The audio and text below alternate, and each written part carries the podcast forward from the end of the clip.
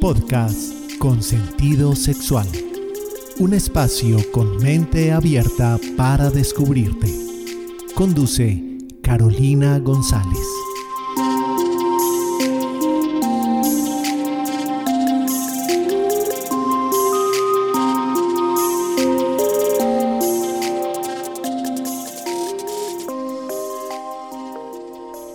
Hola, bienvenido y bienvenida a este podcast de sentido sexual, un espacio con mente abierta para descubrirte. Este espacio es para crecimiento personal, para crecer en sexualidad y que cada uno y cada una de nosotras tenga una salud sexual. Así que hoy, continuando con todos estos temas tan maravillosos que, que te voy trayendo, vamos a hablar de infidelidad. Este tema, más que infidelidad, vamos a hablar de infidelidades Vamos a quitar muchos mitos que hay o muchas confusiones que hay del tema. Es un tema que frecuentemente me encuentro en la consulta, ya que mis pacientes sean pareja o sea de forma individual, su motivo de consulta es este, que su pareja les fue infiel o que le fueron infiel a su pareja. Entonces vamos a ir aclarando qué es este tema, de qué se trata la infidelidad y qué debemos tener eh, al respecto. Entonces, nada, está, aquí estamos para aprender.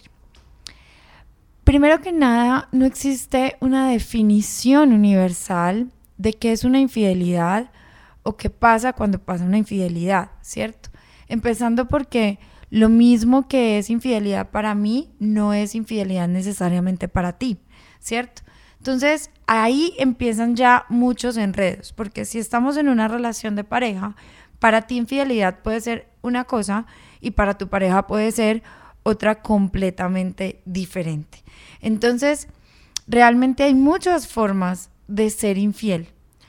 ¿Qué es esto que hay muchas formas de ser infiel? No es la típica que pensamos de tener relaciones sexuales físicamente con alguien más. No. Por ejemplo, el sexting, que es mandar mensajes, fotos, videos, imágenes de contenido erótico y o recibir esas fotos, videos, imágenes, también es una forma de infidelidad o puede serlo. Hay para personas que dicen que, que si su pareja hace sexting con alguien más, eso no es infidelidad. Habrá para otras que sí lo es.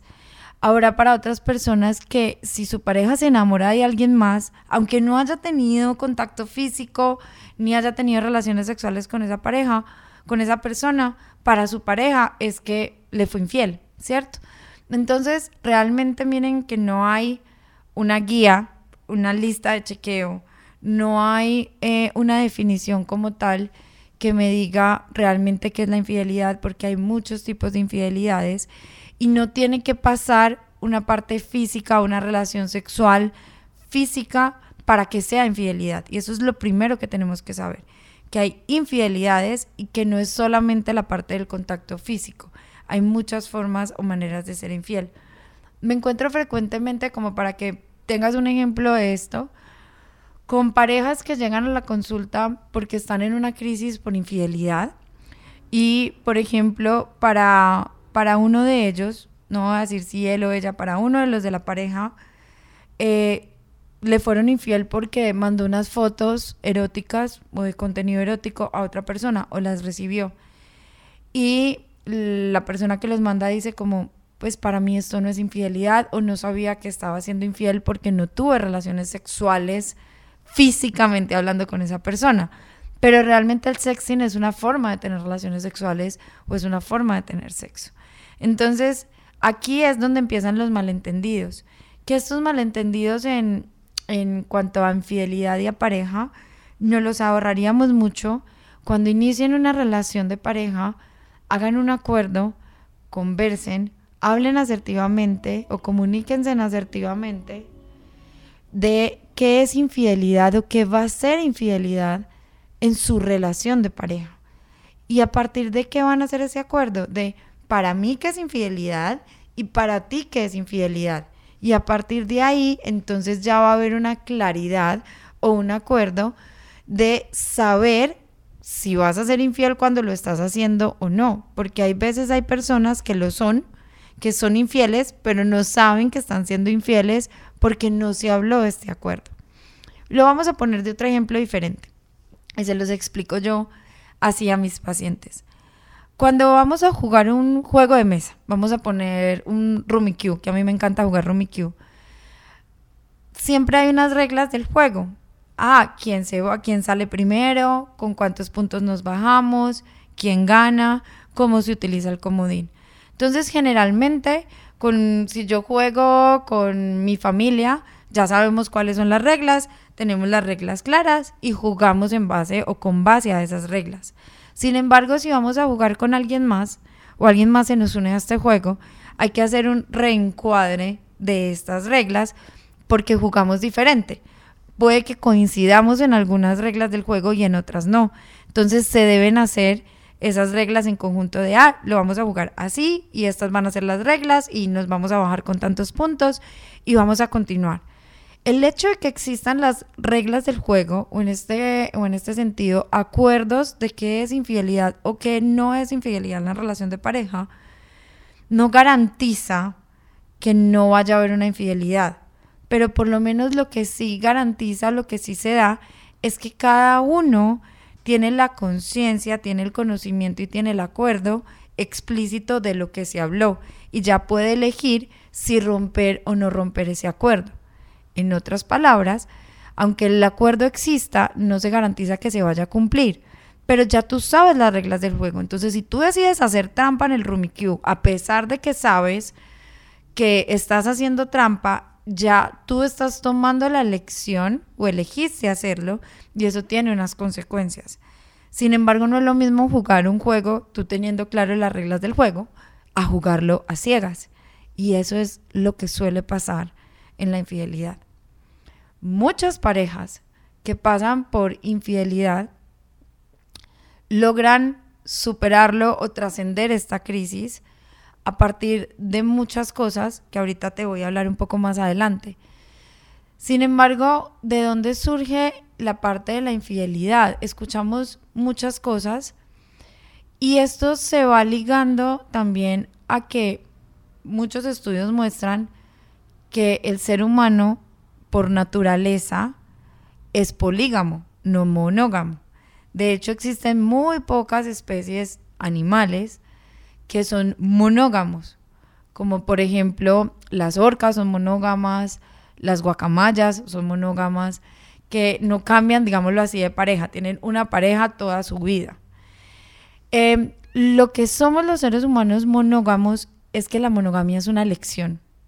Entonces tú eliges tener una relación monógama desde la conciencia y desde la elección. Sin embargo, eso no significa que dejes de sentir atracción o que dejes de sentir deseos, pero una cosa es que tú tienes la capacidad de elegir si quieres cumplir esos deseos o esa atracción o hacer algo más a costa del riesgo que eso implique para ti o para tu relación, ¿cierto? Entonces vean que realmente la infidelidad es un tema muy diverso, es un tema bastante complejo y que no tiene que haber un acto físico como tal para medirlo en gravedad. Hay personas que el que su pareja se haya besado con otra persona y solo besado, para unas es una, una infidelidad como si hubiera tenido sexo coital con esa persona. Habrá para otras que el que su pareja se bese con alguien más no es infidelidad. Entonces, vean que este tema se puede tomar de diferentes formas, de diferentes lentes, y es por eso que nos ahorraríamos muchos inconvenientes si en pareja se habla abiertamente de para cada uno qué es infidelidad y qué va a ser infidelidad en la relación de pareja. Así tú ya estás teniendo claro cuáles van a ser esas reglas en esa relación con respecto a la parte de la fidelidad o a la parte de la infidelidad no significa, eh, hay veces creemos que por ser, hablando un poco ahorita de lo monógamo y lo polígamo, monogamia es tener una pareja en ese momento o en ese tiempo o en esa época, poligamia es tener varias parejas simultáneamente. Sin embargo, se tiene el mito o, hay, o existe el mito de que las parejas que son, o las personas que son poliamorosas o que tienen relaciones em, de poligamia, eh, no son infieles o no pueden vivir infidelidad. Y por supuesto que sí, porque hay una infidelidad cuando no se ha acordado algo, cuando se rompe un acuerdo. La cosa es que tú no puedes, muchas veces, que tú no sabes que rompiste un acuerdo porque el acuerdo fue implícito. Que eso es lo que suele pasar. Ah, tú y yo estamos juntos, tú no estás con nadie, yo no estoy con nadie, y listo.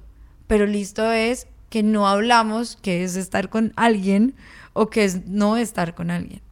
Entonces, realmente la comunicación, tanto antes o para prevenir una infidelidad, como para manejar la crisis de la infidelidad, esa comunicación asertiva va a ser fundamental para dejar claras esas reglas del juego, porque es que infidelidad puede ser, como te decía, mandar o recibir fotos, imágenes, enamorarse de alguien más, tener un amor platónico, eh, ir por la calle y ver una, una persona eh, así como atractiva. Para mí, Carolina, no, eso no es una infidelidad, pero hay personas que eso lo ven con infidelidad y acá se empiezan a meter otros temas también de celos, eh, de poca libertad, pero son otros temas que van aledaños. Sin embargo, es muy importante sentarse a hablar de, de eso. Para eso yo les tengo un ejercicio que lo encuentran en mi página y ahorita te lo voy a recordar, de un acuerdo de infidelidad. Entonces tú lo contestas para ti que es infidelidad o si no es infidelidad. Entonces, por ejemplo, para mí es infidelidad em, el que vea a alguien más en la calle. Entonces yo puedo poner sí, sí, sí es infidelidad, no, si no es infidelidad, o me, me molestaría, pero no es infidelidad. Y ahí voy a tener claro. Y cuando yo ya tenga claro eso, todas esas cosas que es y que no es infidelidad para mí, ya puedo poner en común estas respuestas con mi pareja para tener ese acuerdo de infidelidad y eso que te estoy diciendo lo encuentras como ejercicio en mi página www.sentidosexual.com. Em, vean que son muchas, muchas cosas de las cuales tener en cuenta en la infidelidad. Y ahora, bueno, muchas veces, ¿qué genera esto? La infidelidad genera una crisis en la relación de pareja. Una crisis es un movimiento, un desajuste, un se desacomodan muchas cosas porque se fractura la confianza, se fractura también como esta credibilidad que va con la confianza, hay dolor, hay tristeza, hay decepción, hay desilusión. Y entonces están estas dudas de continúo, no continúo, ¿qué hago? Y yo lo suelo decir mucho en las crisis, sean de infidelidad o no. Las crisis pueden ser dos caminos el camino de los problemas o el camino de las oportunidades. Hay parejas que llegan a tener conversaciones que en su vida de pareja nunca habían tenido y se permiten tenerla a partir de que pasó un evento de infidelidad o una crisis de infidelidad. Entonces, acá no tendría que pasar esto para que se generara una comunicación en pareja, pero es una oportunidad que justo salió o puede surgir a partir de esta crisis. Entonces, acá mi recomendación es en tomar estas crisis como oportunidades. Como lo dice mucho una terapeuta de pareja que yo admiro mucho, y ella es muy experta en este tema de infidelidad, se llama Esther Perel. Esther Perel dice, en vez de hacernos preguntas que nos metan en un por qué, por qué lo hiciste, porque a mí, si lo disfrutaste o no lo disfrutaste, o cuántas veces lo hiciste, cómo se lo hiciste o cómo te lo hizo, que son preguntas que llevan más al dolor, al sufrimiento y a un bucle que te va a hundir más en ese dolor y en ese sufrimiento, hacer una pregunta que de ahí van a surgir muchas, que son preguntas mucho más sanas y es ¿para qué? ¿Para qué nos pasó esto? ¿Qué nos está mostrando esto? ¿Qué aprendo de esta situación? ¿Qué es mi responsabilidad y qué no es mi responsabilidad? ¿Para qué nos pasó esto? Para mostrarnos que nuestra área erótica en pareja no estaba fuerte, o que no nos estábamos comunicando, o que no tenemos acuerdos claros, o que nos estamos distanciando. Y entonces, ¿esto qué nos está mostrando? Vamos a hacer una pequeña pausa para que se vaya acomodando toda esta información y al regreso te continuaré explicando un poco más qué va generando la crisis de infidelidad en una pareja.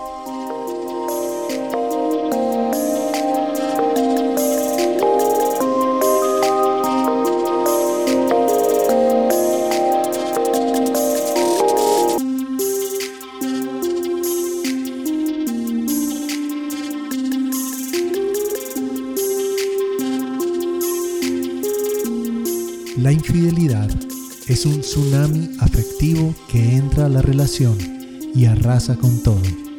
Walter Rizzo.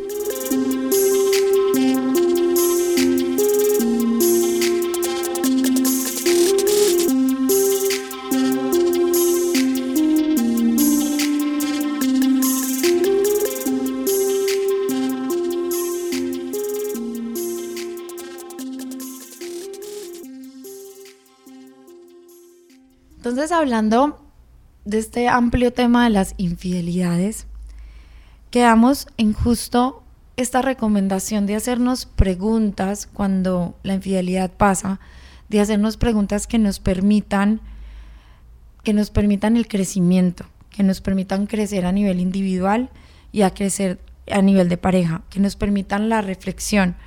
Porque hay preguntas, como te decía, que pueden llevar más a más dolor o a más de por qué, por qué, por qué, por qué a mí, por qué con esta, por qué con este. Y esas preguntas desde el por qué no son tan sanas porque el por qué te termina llevando a un bucle de otros porqués y no te da respuestas que te lleven de pronto a lo que realmente necesitas en ese momento, que es herramientas, oportunidades, ¿cierto? Como reflexión o toma de conciencia y hacerte cargo de responsabilizarte.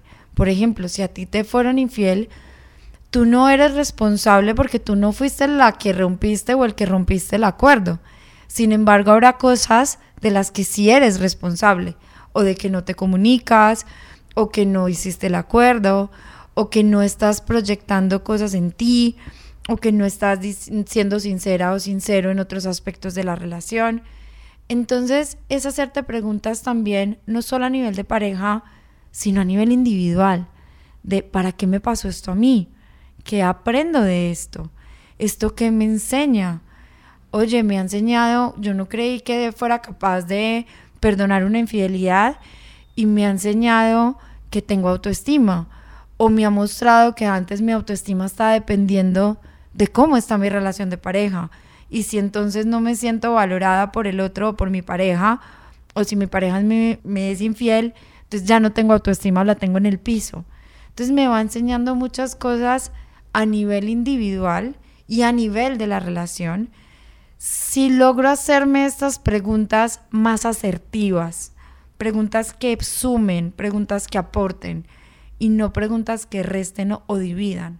Entonces evita, si tú estás pasando por ahí, hacerte estas preguntas del por qué o hacerte estas preguntas de pedir detalles de cómo pasó o de cuántas veces lo hicieron, cómo lo hicieron, porque esto va a alimentar mucho más la ansiedad, el enojo y la desilusión.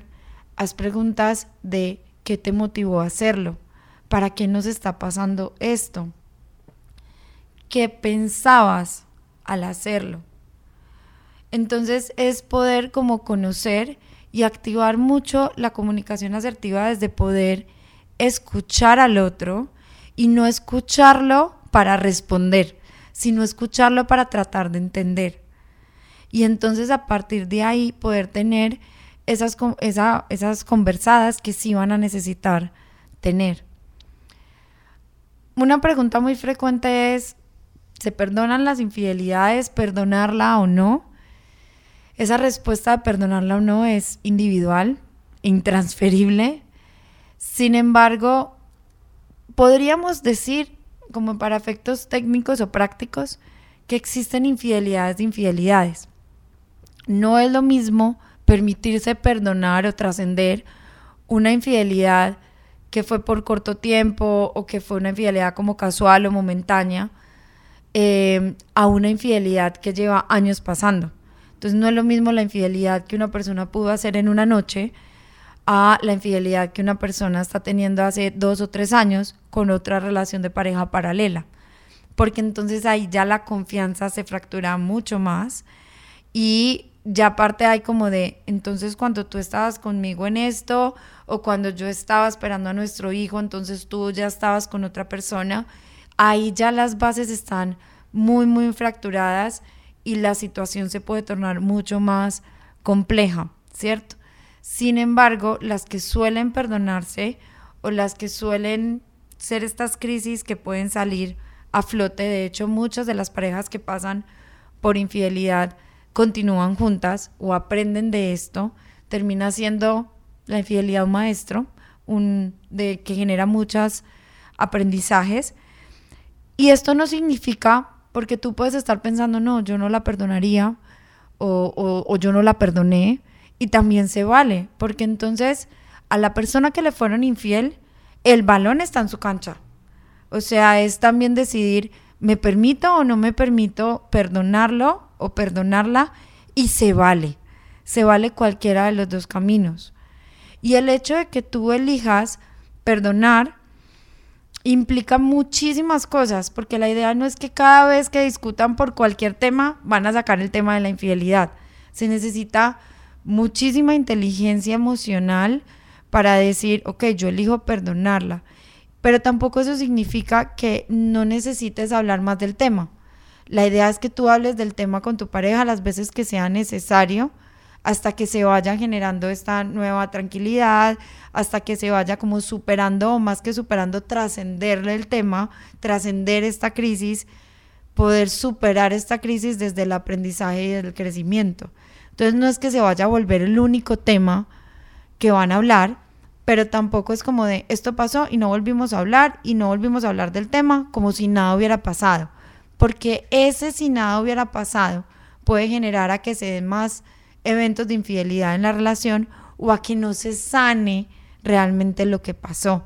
Entonces, una herida no sanada genera muchos más obstáculos, genera muchos más inconvenientes que cuando una herida está cicatrizada y sanada. O sea, la herida no te la vas a quitar y la relación de pareja no se va a quitar esa herida de la infidelidad. Sin embargo, es una herida de cicatriz si se sabe manejar y abordar asertivamente. ¿Y cómo es manejar estas crisis de, de, infidelidad asertivamente? Haciendo las preguntas que te decía, preguntas que sí ayuden y aporten, pidiendo ayuda si lo necesitan, Existimos profesionales que podemos y tenemos la capacidad de acompañarte o acompañarlos en ese proceso, de trabajar también a nivel individual en temas de autoestima, en temas de miedos, en temas de inseguridades, porque hay mucho miedo al abandono, en temas de celos, porque también puede que haya mucho celo metido en esa relación de pareja y los celos son responsabilidad de quien los siente, no de quien los produce. Entonces también es muy importante ir trabajando como todos estos temas. Si no quieres ir a terapia o no es de ir a terapia o lo consideras así, el que tú puedas conversar o hablar con, con alguien de esto, el que puedas leer, informarte, que sean de fuentes científicas o de fuentes seguras al respecto, que te vayan generando como, como estas herramientas para poderlo hacer. El permitirse en pareja hablarlo, hay temas que uno a veces no quiere hablar o que es incómodo hablarlo y que es absolutamente necesario y liberador hacerlo. Entonces el decir, ok, llegamos hasta este punto y entonces tener esa oportunidad de que eso sea el motivo que los lleve a hablar, a sincerarse, a escucharse, a acompañarse en el silencio si es del caso. Y entonces que vayan encontrando estas respuestas. Cuando hay una herida, un dolor, se necesita tiempo, también se necesita actitud, también se necesita estar. Y entonces si deciden continuar, que sean los dos los que quieran continuar. Si uno de los dos no quiere o no está seguro, también se vale y también desde, desde ese amor que se tienen o que se tuvieron, pues terminar esa relación, digámoslo así, bien muriendo. Yo lo digo mucho en, en, terapia de pareja, es ayudar a bien seguir la relación o a bien morir la relación. Y entonces eso va a ayudar a que se abran muchas más puertas y a esto me refería con que las crisis te puede dar oportunidades.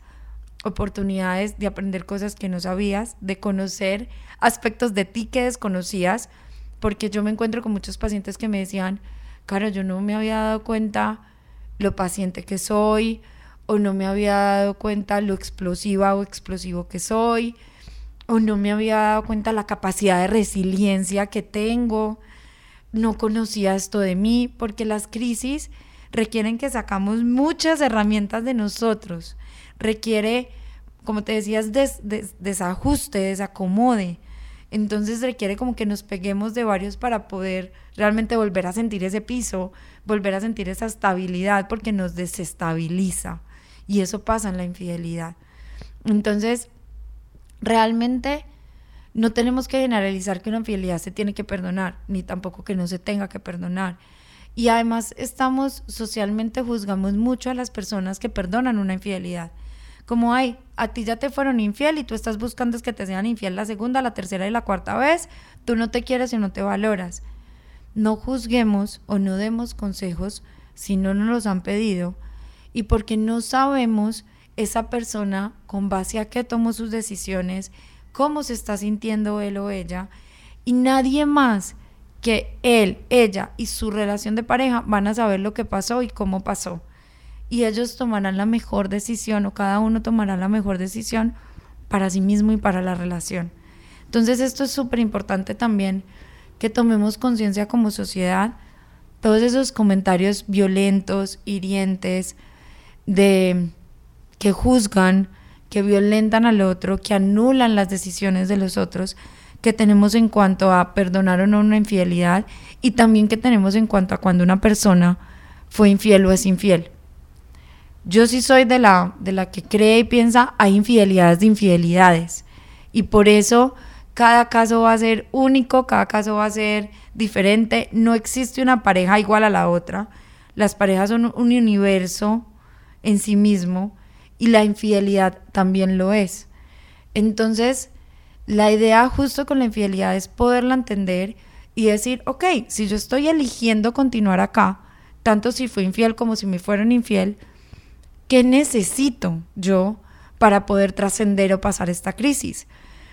¿Qué me va a servir? ¿Qué herramientas necesito? ¿Qué herramientas me faltan? ¿Cuáles tengo? Y a partir de ahí empezar como a construir ese proceso de sanación. Y también hay muchos duelos y el duelo se hace cuando hay una pérdida.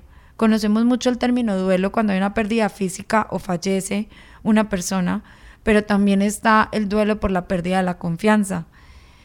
Está toda la parte como ese duelo de, de sí, de la credibilidad de la confianza y el dolor.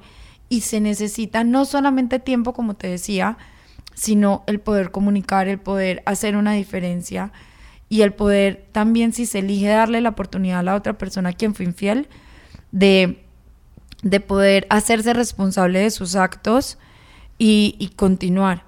Ojo, si se decide continuar, no es como, acá no pasó nada. O sea, como, ah, ya me perdonó o, o, lo perdoné y ya nunca más se habla del tema o no hacemos nada más porque puede que momentáneamente eso no les pase factura, pero puede que ya muy adelante o unos años o meses después, como no hubo ese proceso sano de sanar esa cicatriz, sino que quedó abierta, en algún momento esa cicatriz vuelva y haga ruido, vuelva y sangre o vuelva y genere dolor, porque entonces no quedó sanada eh, esa herida, ¿cierto? No cicatrizó.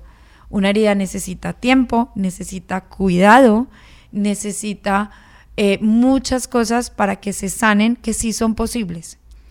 Y justo hablando del cuidado, como para ir cerrando, una de las cosas que también se fractura en la infidelidad, y yo lo veo en todas las parejas que me consultan por este tema, es la parte del cuidado. Hay un tesoro en la relación y es yo te cuido y tú me cuidas en lo emocional o cuando estás enfermo y enferma. Entonces esa parte del cuidado no maternal ni paternal, sino este cuidado de pareja, de esta relación, de este vínculo, eh, también se rompe cuando hay una infidelidad. Te pongo un ejemplo. Muchas veces duele más, no es que no duela, pero duele más el hecho de que la pareja no usó condón porque no se cuidó y entonces al no cuidarte no me cuidas, ejemplo, que el mismo acto de la infidelidad. Es como, me fuiste infiel y aparte no nos cuidaste, no cuidaste esta relación que tenemos, ese tesoro o ese sí, como ese regalo o eso algo tan valioso que es el cuidado, también se termina fracturando, porque es como no solamente tuviste relaciones con él o ella, sino que te pusiste en riesgo. Te pusiste en riesgo de una infección, te pusiste en riesgo de un embarazo, te pusiste en riesgo y al ponerte en riesgo a ti me pusiste en riesgo a mí. O también está el cuidado de saliste con él o con ella en público o fue delante de mi familia o fue delante de los amigos.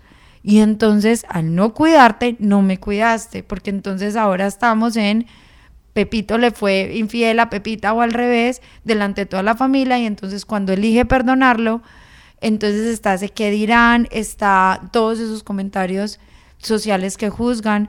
Entonces miren que no, mira que no solamente se fractura la, la confianza, sino el cuidado de la relación, la estabilidad de la relación e implica muchas cosas. Sin embargo, lo importante o lo que puede ayudarte más cuando deciden continuar una relación y están pasando por una crisis de, de infidelidad, es justo tomarlo con una actitud de crecimiento y aprendizaje. Y esto no significa que no duela, o que no haya tristezas, o que no haya desilusiones, o que deba ser lindo y hermoso y feliz. No, significa tomar esta actitud de, ok, elijo vivir esto o no, y qué deseo hacer con esto que tengo. Yo no soy responsable de que mi pareja me haya sido infiel o haya eh, roto el acuerdo implícito o explícito que hicimos. Por eso les recomiendo que sean explícitos los acuerdos de infidelidad. Yo no soy responsable de eso, pero sí soy responsable de qué hago con eso que pasó a partir de ahí. Si yo empiezo a tratarlo, a tratarla mal, a gritarle, a decirle infiel, eh, mujeriego, mujeriega, em, que eres una grilla, que estás con cualquiera, que eres... Si empiezo a violentar, eso es mi responsabilidad. Y entonces también la infidelidad no justifica una violencia, ni psicológica, ni emocional, ni verbal. Si no son capaces de perdonarla, de continuar, entonces terminen por lo sano, terminen la relación por lo sano. Pero nada, ni, ni la infidelidad, pero nada justifica una violencia, ni verbal, ni psicológica, ni mucho menos física. Entonces, esto es muy importante que lo tengas en cuenta. Se me ha ido volando este programa, entonces vamos a dar una pequeña pausa y ya venimos para cerrar el tema. Para comunicarte con Carolina González, puedes hacerlo al correo electrónico carogonza.sentidosexual.com en el WhatsApp 350 333 9045 en las redes sociales Instagram sentido-sexual. Facebook sentido sexual. Y en el sitio web www.sentidosexual.com.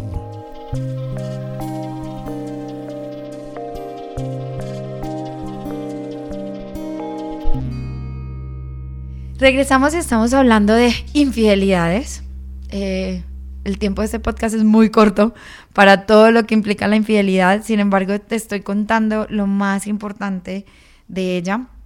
Y entonces, cuando se está en esta crisis, las oportunidades se pueden buscar, como te decía, en profesionales, con la misma pareja, en hablarlo, en permitirse, en abrirse, en hacer cosas diferentes. También es muy importante el mirar cómo está la intimidad en la relación de pareja y la intimidad no es solo la parte erótica o sexual, la intimidad es que tanto tiempo están pasando en la relación de pareja que sea de calidad te sientes amado, tu pareja se siente amado o amada. Y entonces eso también te va a ir dando muchas más respuestas porque hay parejas que en la intimidad van, así vivan juntos, van entrando en un piloto automático. Y entonces ya no se van dedicando tiempo, no se van coqueteando, no se, se dejaron de conquistar, porque entonces se empieza a asumir o a aviar como yo ya te conquisté, yo estoy contigo, tú ya me conquistaste, yo estoy contigo, y es como si ya nada más hubiera que hacer, como si el amor no fuera una construcción de todos los días, que así lo es, como si esta conquista fuera algo que caducara o que no caducara, todo lo contrario, como, ah, yo ya lo logré, ya compré mi pase y entonces no tengo que hacer nada más para mantenerlo. No, ¿cómo estás manteniendo ese coqueteo, esa seducción? esa intimidad, esas conversaciones, hablan o no hablan, eh, porque hay parejas que se limitan, me dicen, sí, es que nosotros vivimos juntos, pero pues, comen juntos porque al fin y al cabo viven juntos, pero hay muy pocas parejas que conscientemente pasan tiempo en la relación de pareja y, y esto pasa muy frecuentemente, por ejemplo, cuando hay hijos. Entonces, una gran oportunidad cuando hay una crisis de infidelidad es revisar cómo están esos tiempos en la relación de pareja, qué tanto tiempo están pasando juntos, cómo están sus conversaciones, qué actividades que antes les gustaba y les daba placer hacer han dejado de hacer, si están peleando más de la cuenta o discutiendo más de la cuenta o no están teniendo estos momentos felices de compartir, de ilusionarse, porque todo eso te va a dar información y les va a dar información en la relación y les puede ir dando estas lucecitas de cuáles son estas áreas de oportunidad. También el hacer el ejercicio que te propuse de hacer el acuerdo cuando ya pasó una infidelidad, yo lo recomiendo también porque se pueden juntar. Este, este ejercicio se lo aprendí a mi gran amiga y colega Paulina Millán y es poder decir, ok, esto ya pasó, también como nos protegemos o nos blindamos y el hecho de estar protegidos y blindados no significa que no vaya a pasar, pero significa que justo voy a estar más protegida y más blindada, entonces la probabilidad es menor o el daño va a ser menor. Entonces es decir, ok, ya aprendimos que no teníamos acuerdos explícitos sobre qué era para ti infidelidad y qué lo era para mí. Entonces ahora nos vamos a sentar y vamos a hacer este ejercicio y a partir de hoy, qué es infidelidad y qué no y cuáles pueden ser las consecuencias. Hay cosas que por más acuerdos que hayan, podemos no, no, tener previsto o puede llegar la situación y decir como, ve, nosotros no habíamos pensado en esto, porque tampoco hay que pensar en todo, ¿cierto? Y entonces en su momento, justo el acuerdo y la comunicación o los acuerdos previos les va a permitir decir, oye, nos estamos enfrentando a esto que no habíamos tenido en cuenta, ¿cómo lo vamos a manejar? Y entonces es una forma más sana la idea, si hay una diferencia entre las parejas que manejan esta crisis desde lo sano, desde lo asertivo, con inteligencia emocional, a pesar del dolor y viviendo todo ese dolor y esa tristeza, pero a su ritmo, a parejas o que alguno de la pareja o los dos lo vivan de una forma destructiva, de una forma desde el sufrimiento más no del dolor y de una forma o de víctima o de victimario. Entonces sí hay mucha diferencia en la actitud en la que le pones y desde dónde estás viendo la situación y desde dónde la estás viviendo. Y, acá me parece fundamental, te lo he dicho varias veces, pero sí hay ayudas profesionales, entonces si sienten que han intentado hacer esto juntos y que no han podido ponerse de acuerdo o que la herida no está sanando o todo, pueden entrar a un tercero, que este sea un tercero terapeuta que les ayude en este camino y a encontrar estas posibilidades que les pueden servir a ustedes. Entonces, recuerda que este tema de la infidelidad es muy amplio, que cada pareja y cada caso de infidelidad es único, que no es una obligación perdonar una infidelidad y tampoco es una obligación no perdonarla y que tú sabrás y tu pareja qué quieren hacer o qué es lo mejor para ustedes y busca las oportunidades más que los problemas que les traigan esto. Y trátalo de manejar de la forma desde el amor, desde el respeto y de la forma con mayor inteligencia emocional que haya. Con esto terminamos este episodio sobre infidelidad, agradeciéndote a ti por estar ahí escuchándome, porque tú eres el motivo que, por la que yo hago esto, por el que yo hago esto, para que cada uno de nosotros tenga más sentido sexual en sus vidas o encuentre su sentido sexual.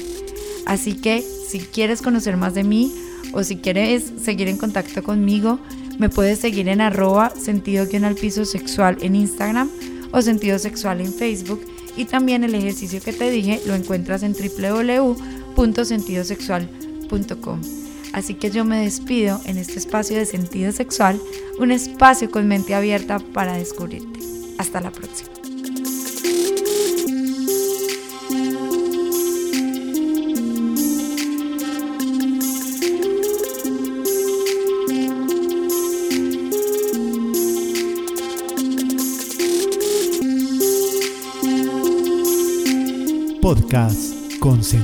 Sexual.